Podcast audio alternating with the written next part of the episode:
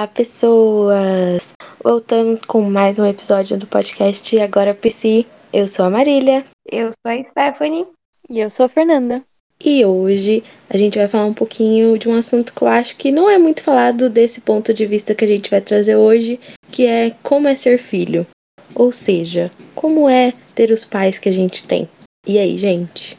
Achei muito interessante quando você propôs esse tema, porque em redes sociais, sejam quais forem, sempre abordam o assunto: ah, como os pais devem se comportar, como os pais se sentem, regras para os pais.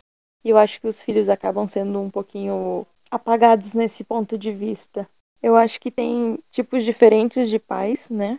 Eu acho que tem pais liberais demais, eu acho que é, controladores demais. E isso acaba criando um, um ciclo, né? Eu reconheço muitas coisas em mim e eu não sei se as pessoas têm essa noção é, quando elas passam essas passam algumas com filhos que isso pode afetar diretamente na vida ou na personalidade deles. Então eu percebo muita coisa em mim, pelo menos.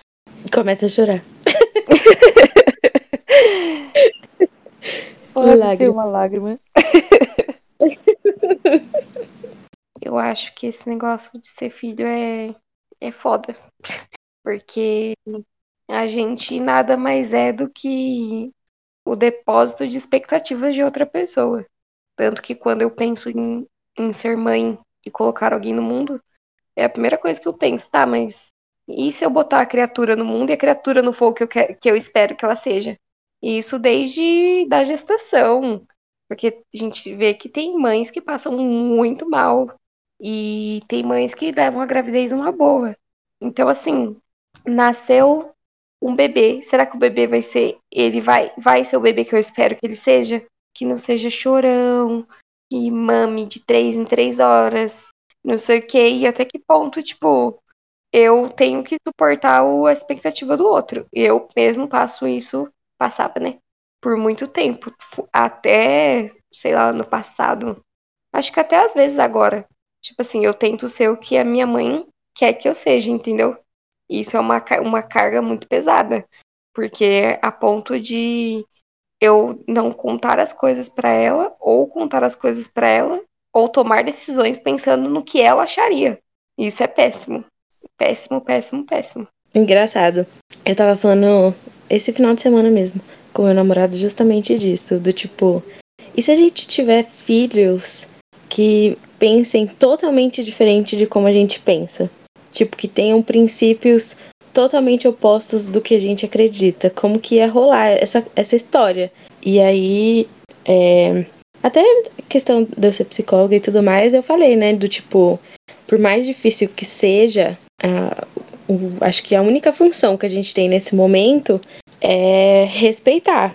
Porque a gente tem que ter noção de que a gente criou o filho para o filho ter o pensamento próprio, ter a vida própria. E não do, da gente querer que o filho viva a nossa vida, né? Exatamente. Mas acho que essa não, não é a realidade de muita gente. De ninguém, na verdade. Eu acho que eu vi numa série isso. Essa frase de que a gente cria os filhos para que eles tenham o próprio raciocínio, a própria personalidade. Eu não acho que é bem por aí. Acho que os filhos acabam sendo um desejo dos pais, então, ah, estanados, ou pelo menos em alguns casos, né? Não dá para falar por todo mundo, mas planejamos, então temos esse filho e ele é fruto do amor e papapá. Mas eu acho que desde o início você já já cria essa expectativa mesmo. A Esté falou do bebê e, e assim se segue. Eu acho que não é necessariamente você não cria aquela vida para que ela seja uma vida própria. Eu acho que você cria sendo uma extensão da sua. E eu acho que isso acaba sendo bem pesado. Exatamente. Por, é... E até, tipo, na questão de, de, de um exemplo que eu estou é, vivenciando muito de um colega meu que acabou de, de se assumir para mãe, né? A orientação sexual dele. E, tipo assim, é, é como se ela tivesse desco descobrindo outro filho, entendeu? E aí ele continua sendo. Porque assim, porque ela tinha a idealização de um filho, só que ele e a mãe continuam a mesma. Então ele sofre muito por isso. Por quê? Porque ele continua sendo a mesma pessoa, mas ela está vendo outra pessoa. Então ela acaba tratando ele como um desconhecido. Entendeu? Então, assim, como que você, tipo, vai lidar com a pessoa que você. que a pessoa parece que não te conhece mais? É, então, essas atitudes da, da família, da mãe especificamente, nada mostra, nada mais mostra do que é isso, dessa questão de que, tipo assim, muitas pessoas têm filho, mas não não, não consegue separar que você vai ter um filho, mas esse filho não necessariamente precisa seguir os planos que você fez. Claro que todo mundo vai fazer planos para os filhos, quer que seja médico, seja engenheiro, seja, é, sei lá, aquele cara que vai para a lua, enfim, trocentas mil tipos, quer que casa, tem filho, ter netinho, mas não necessariamente isso vai acontecer, porque é, a gente é um pouco do meio, né? Então, não necessariamente as atitudes. E, a, e eu acho que a atitude também dos pais, como a gente, como filho, faz a gente mudar as, a nossa personalidade. Que nem tem coisas na minha mãe que eu acho incrível, que eu, tipo, pô, se eu for metade do que ela é, beleza, passei bem a vida. Tem outras coisas que eu falo, mano, se eu for metade do que minha mãe é, eu sou uma bosta de ser humano. Entendeu? É dois lados da moeda. Então isso vai me, me moldando em relação à minha a, a minha personalidade, a minha pessoa, ao que eu sou, que eu, as minhas crenças. Uhum. E eu acho que, que é isso. Eu acho que a gente, nós três, né? Falando de nós três, acho que a gente teve criações bem diferentes até em relação a isso. É, e aí também é, eu fico pensando até que ponto parte das coisas que eu atribuo aos meus pais são deles mesmos ou não é uma, uma coisa minha. Mas ao mesmo tempo, eu também, tipo, não. Eu acho que a maioria dessas coisas, igual a gente tava falando, né? Coisas que a gente vê que são dos nossos pais e que não são nossas. Eu acho que isso de fato é, vem mais da, da criação que a gente tem, dos ensinamentos e tudo mais, do que da gente. Porque, por exemplo, eu, quando era criança, eu era assim, uma criança meio Meio não, bastante sensível, assim. Eu, eu sempre. Eu era aquelas meninas que escreviam em diário. tinha páginas e páginas de diário. E eu sempre tinha muito aquilo do tipo, mano, quero fugir de casa, quero fugir de casa. E mais por uma coisa que, tipo, eu tenho um irmão mais velho e para mim, ser irmão mais nova era muito difícil porque eu achava que meu irmão sempre tinha uma preferência que eu nunca tive. Isso rolava bastante em relação a essa questão de como ser filho também, porque entra a parte do talvez você não seja filho, filho único, ou talvez você seja, e aí cada coisa muda um pouco essa relação com os pais também, né? Porque aí você tem que dividir essa atenção e tudo mais. Acho que tem muitas variáveis nesse assunto. É, eu nunca precisei dividir a atenção com ninguém. Isso era positivo, mas também o inverso é válido também tudo é eu. Até hoje. Tipo, é... coisas que, tipo assim, eu pego minha mãe falando, tipo, vai levar blusa porque tá frio. Eu, meu Deus do céu, eu tenho 25 anos, minha criatura. Onde você vai? Onde você vai? Mas pra quê? Nossa, mas toma cuidado, olha, não deixa o carro na rua. Olha, tal rua é perigosa. Olha, não sei o que. Jesus tô? Tá bom, tá bom, tá bom. E aí entra nisso, tipo, vou responder? Não vou responder, entendeu? Porque, tipo, nada mais é que ela tá tentando cuidar daquilo que ela não consegue lidar com a ideia de que, tipo, eu tenho 25 anos. Porque se vocês estivessem no meu dia a dia com a minha mãe o tempo todo, vocês iam ver que 90% das coisas que ela fala se fala com uma pessoa de 13, 12 anos. E ela fica ali, falando, falando, falando, falando, falando, falando. Mas por quê? Porque talvez para ela seja difícil entender que eu um assunto que é muito foda é eu falar sobre sexo perto da minha mãe. Nossa, é assim, um horror. Como se eu nunca tivesse tido relacionamento, como se eu nunca tivesse tido possibilidades de ter uma relação sexual. Até porque tive relacionamento casada. Tipo assim, outro dia tava eu, ela, não sei o que, aí eu fui falar, tipo, de, de coisa de, de sexy shop, alguma coisa. Nossa senhora, eu achei que ela ia desmaiar. Eu falei, Jesus Cristo, que lindo cheguemos. Então, até o que eu vou falar ou não fica, fica à mercê, né, dessa relação, dessa expectativa de mãe. E onde esse cuidado todo também não se não se mescla um pouco com o controle mesmo, né? Ai, não vai em tal lugar porque é perigoso. Não frequente tal lugar porque pessoas de lá não são isso, não são aquilo. Eu entendo que quando a gente é responsável pela vida de alguém, né, os pais com os filhos, a gente tem muito esse lugar de cuidado, mas eu acho que é uma linha muito tênue de, de cuidado para controle mesmo. Ainda mais quando se mora junto, né? Que nem no meu caso, eu moro com a minha mãe, mas não moro na casa da minha mãe. E parece que, que é, fica difícil eu entender essa separação, entendeu?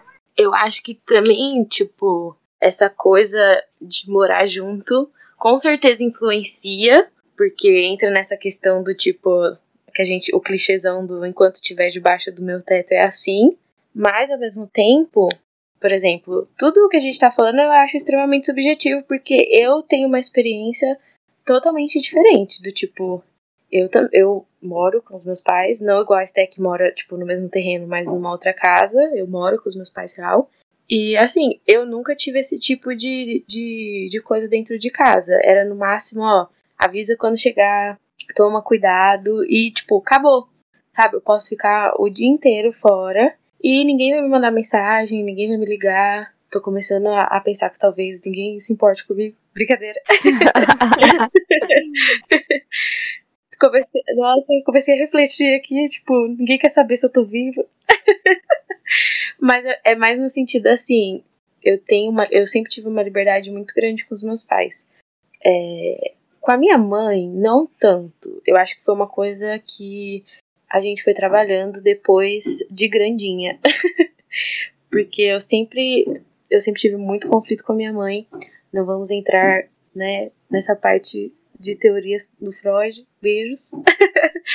Mas é, ao mesmo tempo eu fui eu me dediquei para trabalhar isso do tipo, por exemplo, sexo, mesmo que seja um assunto que talvez no começo eu tinha mais vergonha de falar, eu meio que tentava, entendeu? Trazer essa conversa, tentar conversar.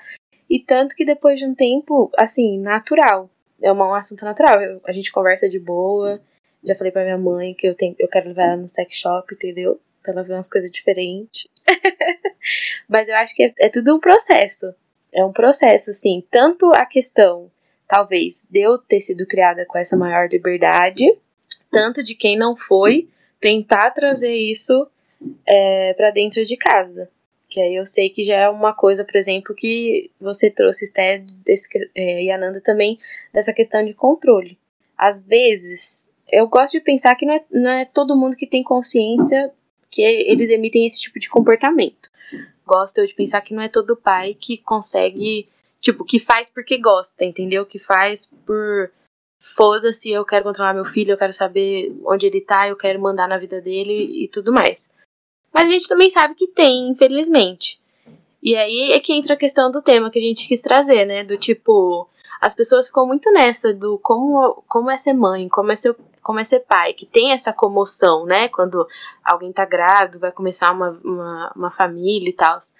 Mas ninguém para pra pensar do tipo, mas como que vai ser para essa criança entrar é, nessa família que já tá estruturada, que já tem esse pai, essa mãe, ou, ou as duas mães, os dois pais, enfim. Como que vai ser para essa criança lidar com o jeito desses pais? Porque querendo ou não, até ele criar consciência, enfim, ele vai agir, pensar, se comportar, né, de acordo com a, o grupo social que está educando ele.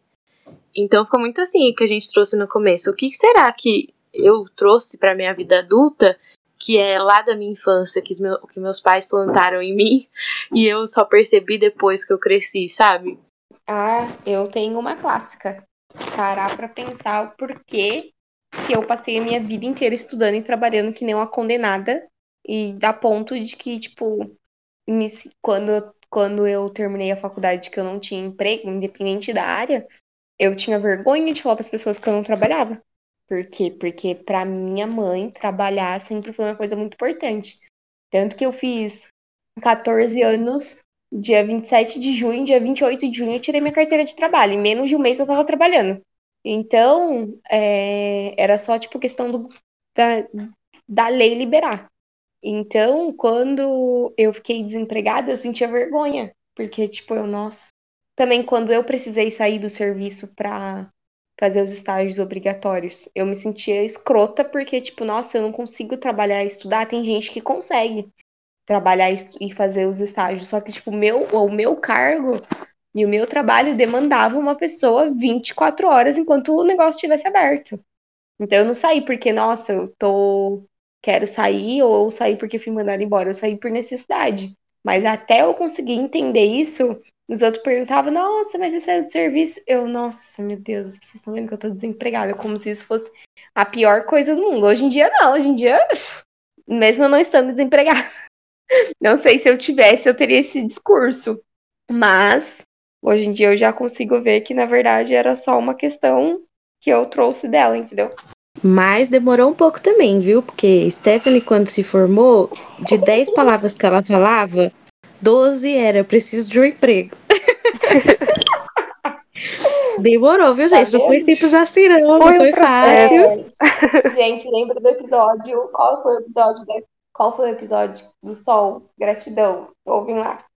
Deu falar. Tem o dia do sol, a, tem a nuvem. Então, assim, né? É um processo. A gente faz um resumão aqui para caber nos minutos. Sim, nada do que a gente fala é do piscar de olhos. Mas, do tipo, a gente já teve essas duas visões. Do tipo, eu já sou uma filha que foi criada de um modo mais liberal, né? né? Do tipo, eu chego e falo, olha, gente, tô saindo, né? Daqui a pouco eu volto, ó, vou, tô indo dormir na casa do meu namorado, daqui a pouco eu volto. Isso nunca foi um problema aqui em casa. Nunca foi. Às vezes eu achava que era um problema, mas era da minha cabeça. E aí aos poucos eu fui me comportando dessa maneira, entendeu? Do tipo, ó, só avisar que eu tô saindo, tô saindo, tô indo pra casa de fulano. É, pode deixar que quando eu chegar eu aviso. E fechou. Foi assim. Mas de resto, eu tive a sorte de nunca ter tido esse tipo de pressão da minha família, do tipo, você precisa trabalhar, é, você precisa estudar determinado, determinada matéria, eu quero que você tenha tal carreira. Isso eu tive sorte de nunca ter acontecido, pelo contrário. Minha família é muito tranquila em relação a isso, do tipo, faz o que você quer fazer, faz o que você gosta e se você não gosta de nada, a gente tá aqui também e vai um ajudando o outro enquanto isso, entendeu? Mas eu sei que o que mais acontece não é o meu caso. eu sei que eu sou um pouco a exceção em relação a isso, porque tem muita galera aí que a gente sabe que deixa de fazer o que quer fazer, deixa de viver a vida que quer por causa dos pais.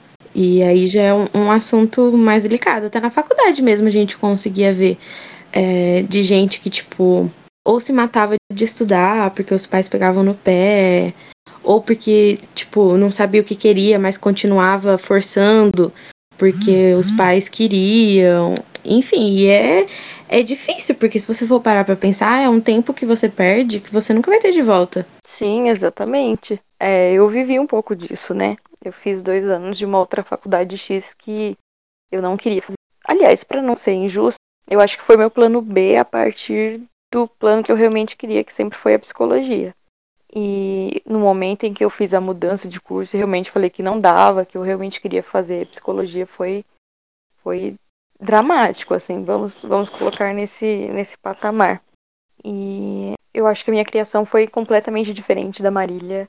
É, eu tenho certeza que existe um lugar de carinho onde os pais é, medem um pouco toda essa questão de emprego e de, enfim, N, N situações parecidas, mas ainda assim eu acho que isso influenciou muito na minha personalidade. Eu, como criança, era uma criança muito controlada, uma criança muito quietinha, uma criança.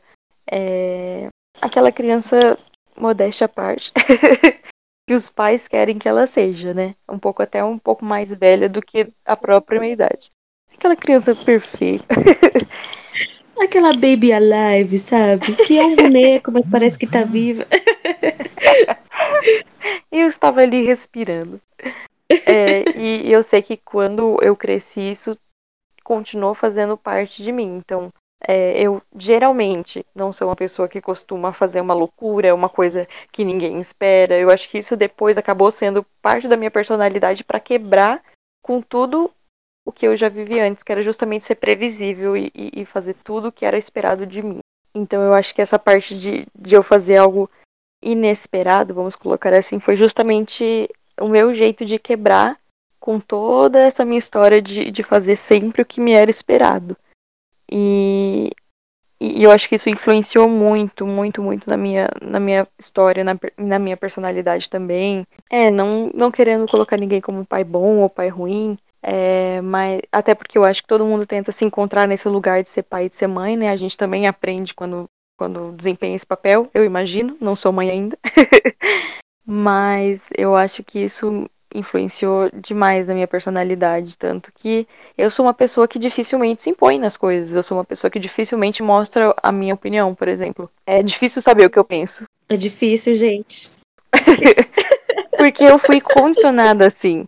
Ah, não, não importa, você acha isso, ok, mas o melhor é tal, tal coisa. Então, naturalmente, eu fui seguindo a onda, sabe? Até, até acho que você começar a perder algumas coisas, a você começar a fazer burrada em, em outras coisas. Eu acho que chega um momento que a vida cobra que você se imponha e, e, quando você não é acostumada com isso, você procura saber onde que é a origem dessas coisas. E eu acho que para mim foi muito disso, de uma super proteção, vamos colocar assim, é, que, que acaba meio que invalidando os filhos em algumas situações, sabe?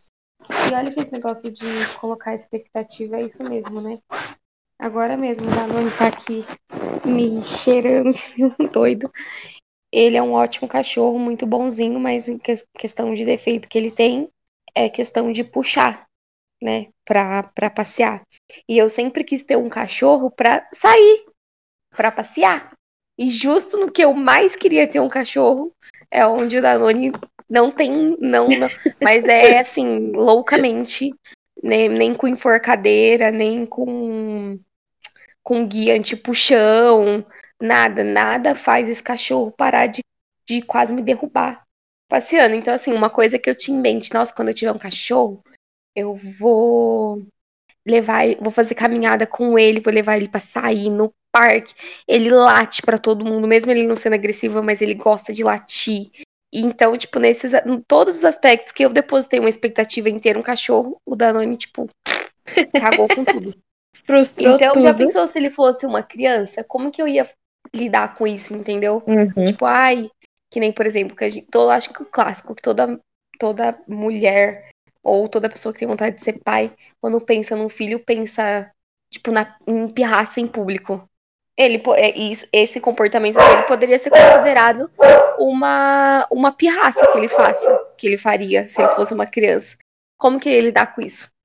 Porque ele é cachorro, então eu eu, eu saio com ele aqui na rua de casa, repreendo e seguro ele na coleira e já era. a criança, você vai segurar na coleira, vai fazer o quê? Danone soube que estava falando dele quis participar desse podcast. Exatamente.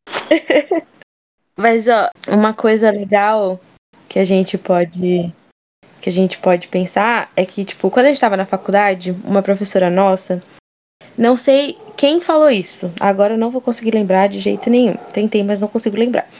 Mas ela falava que alguém falou isso, enfim. E ela falava pra gente, é, na nossa supervisão de clínica, que a gente deveria, em algum momento da nossa vida, matar os nossos pais. E os pais também deveriam, em algum momento da vida, matar os filhos. E é em que sentido? Justamente, exatamente no que a gente está falando aqui agora né? Os pais, quando eles vão ter os filhos, eles vão criar um filho na cabeça deles, né? Eles já vão ter um filho ali, talvez não esteticamente, né? Mas de comportamento, personalidade, enfim. Eles vão criar um filho ali. E a gente, quando a gente vai crescendo, a gente também tem essa idealização do tipo, nossa, que a gente vê até na mídia, pai, super-herói, mais em, em relação ao pai do que a mãe, às vezes, infelizmente. E é, é basicamente isso, do tipo, tem que chegar um momento na nossa vida que a gente precisa entender quem são realmente os nossos pais e, e os pais entenderem quem são realmente esses filhos. Do tipo, tudo bem admitir que nossos pais não são incríveis e exemplos de tudo 100% do tempo. Né? Do mesmo jeito que os pais precisam admitir que os filhos também erram, que os filhos não vão e não têm que pensar igual eles pensam, não tem que se comportar do mesmo jeito que eles se comportariam, comportariam em determinada situação. Então acho, eu trago comigo essa frase sempre, eu acho muito relevante. Do tipo, tem um momento que a gente precisa parar e falar, cara, esses são os meus pais, meus pais que são que eu sei que tentam dar o melhor de si, no caso os que tentam, que infelizmente a gente sabe que existe, é, né, muitos casos aí de pais ausentes, enfim. Não pais e mães, mas a gente sabe que a maioria é questão é, paterna, né? Mas no sentido do tipo, eu sei que eles estão tentando, mas eu também sei que eles erram. Eu também posso chegar e falar, olha, em tal, como a Esté disse no começo, né? Em tal coisa eu sei que eu não quero ser igual a minha mãe. Em tal coisa eu sei que eu não quero ser igual ao meu pai, né? Então, eu acho essencial isso, porque o que eu mais vejo também na internet, é, voltando até um pouco para essa questão também religiosa e tal, que a gente trouxe em outros episódios, que é essa questão do tipo, tudo que a gente, se a gente quiser reclamar do nosso pai, da nossa mãe, qualquer coisa, já vem alguém. Não, mas você tem que honrar o seu pai e sua mãe. Não, mas são seus pais, você não pode, você não pode pensar isso dos seus pais, você não pode falar isso. Só que, gente, são seres humanos assim como eu né? Tá, tudo bem, são meus pais, só que eles também erram. Eles também, às vezes, não pensam antes de agir, não pensam antes de falar, às vezes eles não se planejam, enfim, N coisas. E a gente tem essa coisa da gente não poder, como filho, a gente não pode falar isso. A gente não pode falar para os outros, nossa, meu pai erra. Meu pai, tal coisa que ele faz, eu não concordo. Minha mãe, tal coisa que ela faz, eu não concordo. Né? A gente fala isso, nossa, Parece que vira todo mundo olhando pra nossa cara, tipo, meu Deus, como você ousa? Hum, que pessoa ingrata. É, exatamente. Do tipo, mas seus pais dão tudo para você, seus pais te dão comida, seus pais te dão roupa. Mas, gente, eu não tô falando isso. Eu tô falando que eu, eu tenho idade o suficiente, eu tenho consciência suficiente para admitir que, assim como eu, eles também erram. Mas é foda esse negócio aí. Nem, por exemplo, é... eu tenho uma. Eu sempre sempre brinco de quando eu me formei, né, que eu ia ter célula especial. Nossa, a minha mãe quer morrer quando eu brinco com isso. Nossa, parece que, que eu tô falando a pior coisa do mundo. Você fala tanto isso que qualquer dia você vai ser presa só pra você usar essa estrela especial. e você fica traindo isso pra sua vida. Eu, meu Deus, mas que porra, mano. Não pode nem, nem falar um negócio. Mas por quê? Porque para ela pensar num filho preso é a pior coisa do mundo. E para mim já não é. Ué, um exemplo. Quem me conhece sabe que. Nossa, não sei se eu nem deveria falar isso, mas tudo bem. Quem me conhece sabe que eu carrego um, um utensílio de defesa pessoal na minha bolsa. e se um dia eu precisar usar, eu não vou medir esforços para usar. E isso pode me trazer tudo bem, tipo, na hora, ai, tá bom, era defesa pessoal, mas alguém, alguém pode achar um juiz, alguma coisa assim, que não, que eu, que eu exagerei, que eu passei da conta. E aí? E eu não vou precisar tal da tal cela especial mesmo? Às vezes, não necessariamente, não necessariamente que eu vá fazer isso porque eu vou fazer uma coisa ruim. Lógico que, né, ir pra cadeia não é uma coisa boa. Mas assim, talvez eu, eu esteja fazendo algo pra, bom para mim, que para mim era necessário naquele momento. Uhum. E não, para ela já é a morte, porque eu fiz, se for eu matar alguém, se for pra minha defesa, eu mato, porque, né, primeiro eu, depois o outro. então, é a morte, não, mas você não pode pensar. Até porque se você usar, usar o, o, utensílio de defesa pessoal, vão entender que você teve. Não, não necessariamente vão entender que eu precisava usar. Ué, que legítima defesa é, é o meu ponto de vista. Será que a legítima defesa do ponto de vista do delegado, do policial, da porrada, sei lá que for, vai, vai ser vista como tal? Não. Às vezes o cara pode achar que não, que eu exagerei, que eu vi coisa que eu não deveria, ou que eu tava errado e que eu fiz, fiz um, cometi um crime. É uma coisa tão natural, mas não, por conta dessa concepção de que é errado, que uma mãe não pode ver um filho na cadeia, não sei o quê ela não consegue abrir um leque e entender que eu tô brincando quando eu digo que, nossa, se um dia eu for presa, alguém busca meu diploma porque eu tenho uma série especial. E eu nem sei como que isso funciona. Isso é coisa que os outros falam e a gente ouve. Porém, se acontecer, se acontecer, a gente já tá treinado para pegar o diploma da Esté e levar lá. Exatamente, todo mundo já sabe até onde ele fica guardado. Porém, tá todo mundo preparado já, entendeu? É, porque vindo de mim não é muito, não é, não é muito improvável, não. Mas eu acho que essa questão de ser mulher, né? Porque também essa questão de. Só do fato de você precisar andar com algo assim já diz muito sobre como é difícil ser mulher nesse país, né? No mundo, né? Como que, que eu tenho que me preocupar em ter uma cela especial porque eu carrego um utensílio que para mim eu vejo como uma que um dia eu possa precisar, porque eu não consigo imaginar que eu nunca não consigo passar na minha cabeça que eu nunca vou precisar usar ele. Pelo, pelo contrário, eu não vou levar porque vai que eu preciso usar. Mas acho que isso também pode entrar nessa questão do tipo a idade dos nossos pais e tudo mais, a época que eles foram criados e tal. Do tipo, as, muitas das vezes, talvez, são só eles que for, é, tipo, quando eles foram filhos, que tiveram os pais, né, transferindo esse tipo de comportamento para eles e eles continuam, né? Algo a parar pra pensar também. O que dos meus pais também não são deles, são dos pais deles. Aí a gente fica louca, a gente vai até desenterrar tataravô e os caralho a quatro. É, mas também eu acho que, por outro lado, tem, que nem, por exemplo, no nosso caso, que a gente é da área de pessoas, né? É, eu acho que, assim, tem gente que não tem propriedade para chegar e falar, tipo, olha, você tá coisando nisso, nisso, aquilo. Eu não, eu já, eu já tento ser clara. Falar, ó, você consegue perceber o que você tá falando? Você consegue perceber a atitude que você está tendo? Não, não, não condiz mais com o que acontecia há 20, 30, 50 anos atrás. Há 40 anos atrás, Exatamente. os jovens, os adolescentes eram de outra forma. Hoje é de outro jeito, que nem, por exemplo, questão, questão sexual. Por exemplo, tá, ah, não vem falar que na minha época não tinha isso, porque tinha. A diferença Tinha. é que não era exposto. Exatamente. Só isso que mudou. E graças a Deus agora pode ser exposto, porque a questão também, tipo, é, suicídio, essas coisas. Quantas pessoas não, não se mataram aí anos atrás? E, e por quê? Porque não, não, poder, não podiam falar sobre, não podia ser quem era.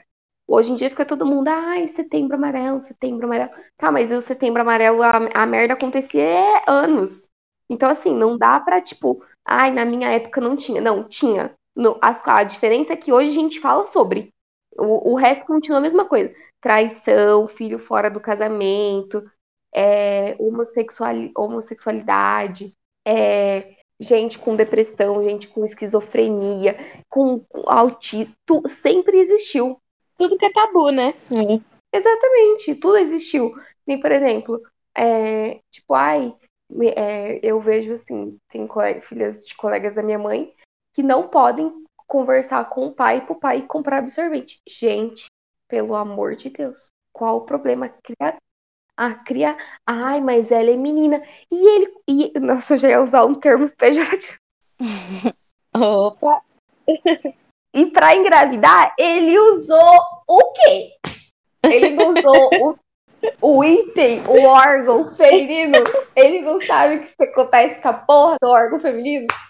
Então, gente, eu fico assim, sabe? Tipo, puta que lá merda. Eu sou obrigada a ouvir cada coisa, mas eu tento podar. Conforme eu vou, conforme eu vou sentindo, eu já vou, tipo, ó, né? Ah, mas e essa questão de tentar podar não é só em relação ao outro, até em relação a mim. Nem antes eu saía e eu me sentia mal. Eu, mano, nossa, é sábado, quando eu morava com minha mãe, né? Nossa, é sábado, eu vou sair, minha mãe vai ficar sozinha em casa. Eu, nossa, que mancada. Mas, mano, se ela é, foi, é uma escolha dela não ter um companheiro. É uma escolha dela ter um filho, entendeu? Eu não posso é, chegar e falar, não, não, não vou porque não vou deixar sozinha, porque não vou, não vou, não vai ser certo, não vai ser um rolê legal porque foi uma escolha da outra pessoa. Então, cada um com as suas escolhas. Claro que a gente sabe que tem muita coisa que é, que é tipo, né, traumas e coisas que passaram no futuro, mas eu também não posso deixar isso, porque senão no futuro quem vai ser assim sou eu. Quem vai ficar sozinha sou eu. Quem vai deixar de ter feito um monte de coisa sou eu. Então, tipo, eu aí eu vou trabalhando. Então eu também tô aprendendo a lidar com isso. E olha que eu tenho 25 anos.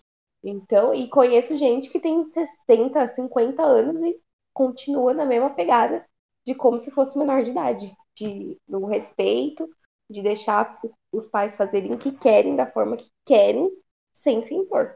Mas acho que a questão também de se impor é bem difícil, né? Tipo, a Fernanda, por exemplo, ela trouxe aqui que ela já teve uma, uma educação um pouco mais controladora e tal, e a gente sabe o perrengue que é ainda para Fernanda meio que todo dia quebrar cada vez mais um tijolinho dessa barreira, né?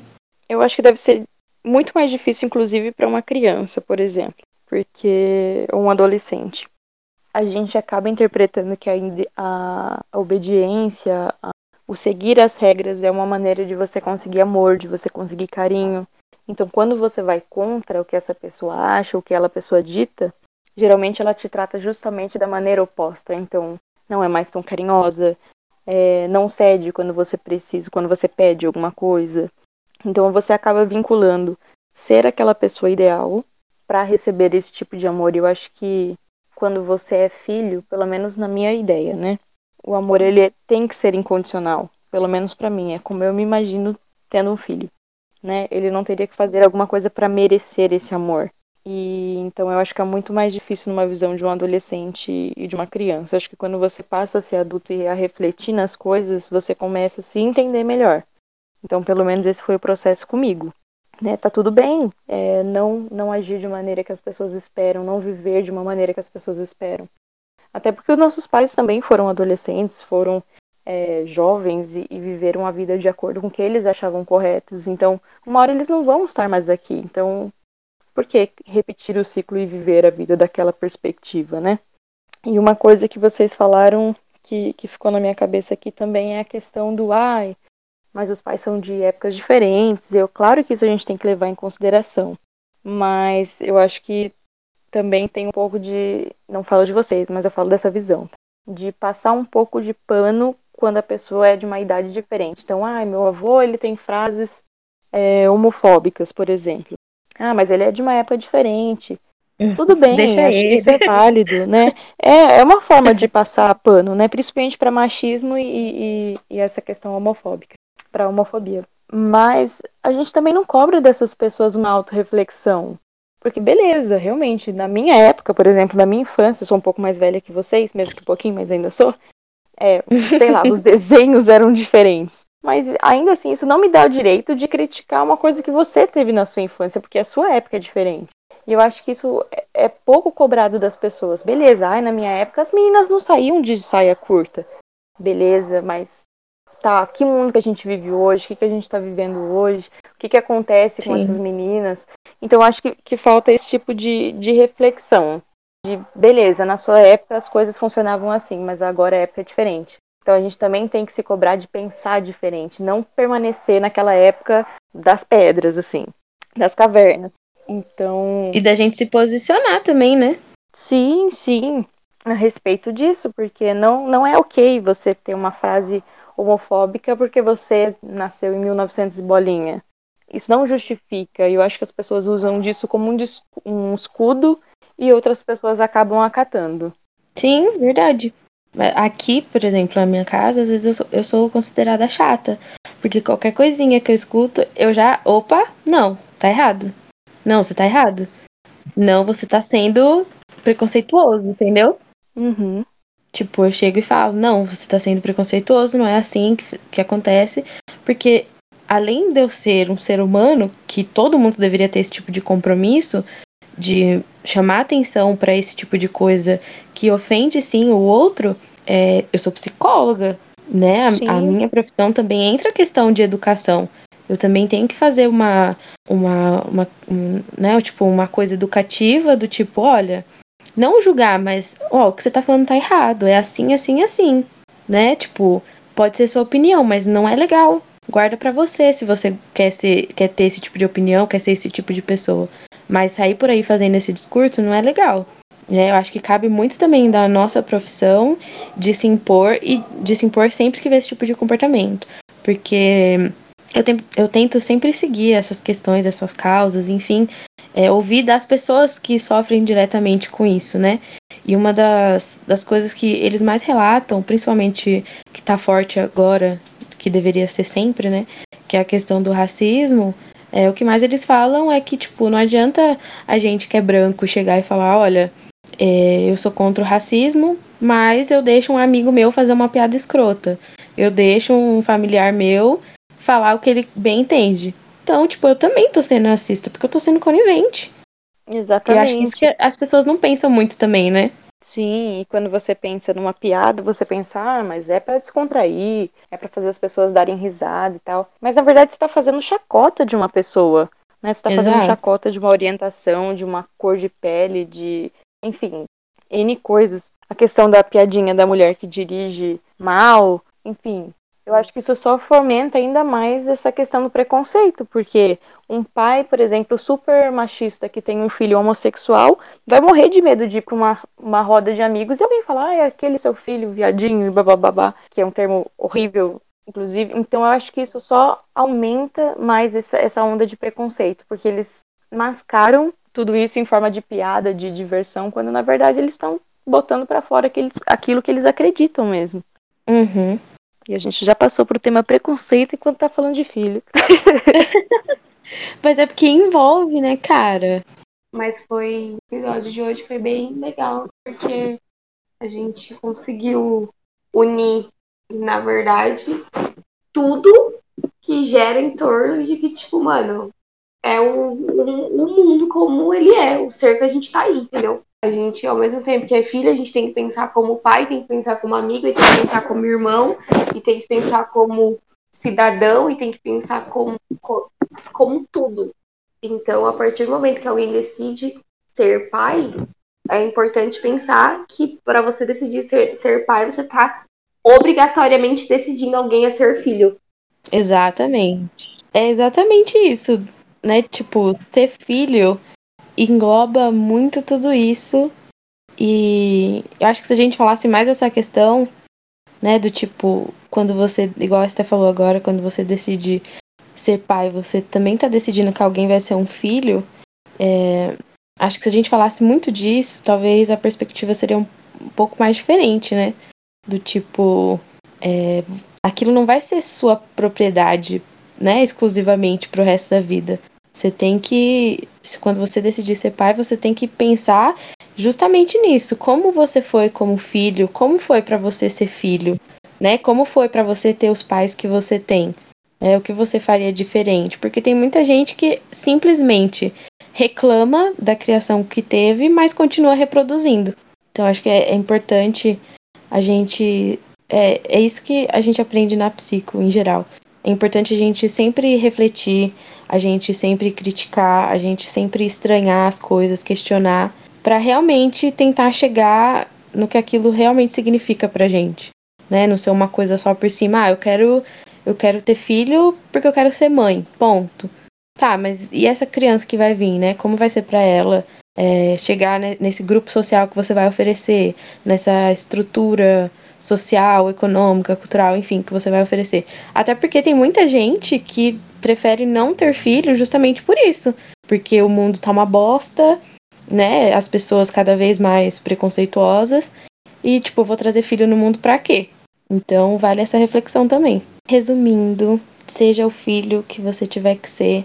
Infelizmente, nem todo mundo vai conseguir essas habilidades é, imediatas, né? Às vezes, algumas pessoas vão demorar um pouco mais para conseguir essa liberdade para conseguir dar a sua opinião ou até mesmo para conseguir enxergar é, esse rolê todo, né, onde eles estão. Mas o importante é que a gente sempre tente refletir, sempre tente conversar com pessoas e rolar o que a gente faz aqui, que é trazer diferentes experiências, justamente para a gente saber que existe um mundão lá fora que vai muito além do que a gente vive dentro da nossa bolha, certo? Então, se você gostou, segue a gente lá no Insta, é o arroba eagorapsi.podcast. E a gente se vê semana que vem. Um beijo. Se cuidem, galera. Usem camisinha. E é isso. Beijo. Beijão, gente.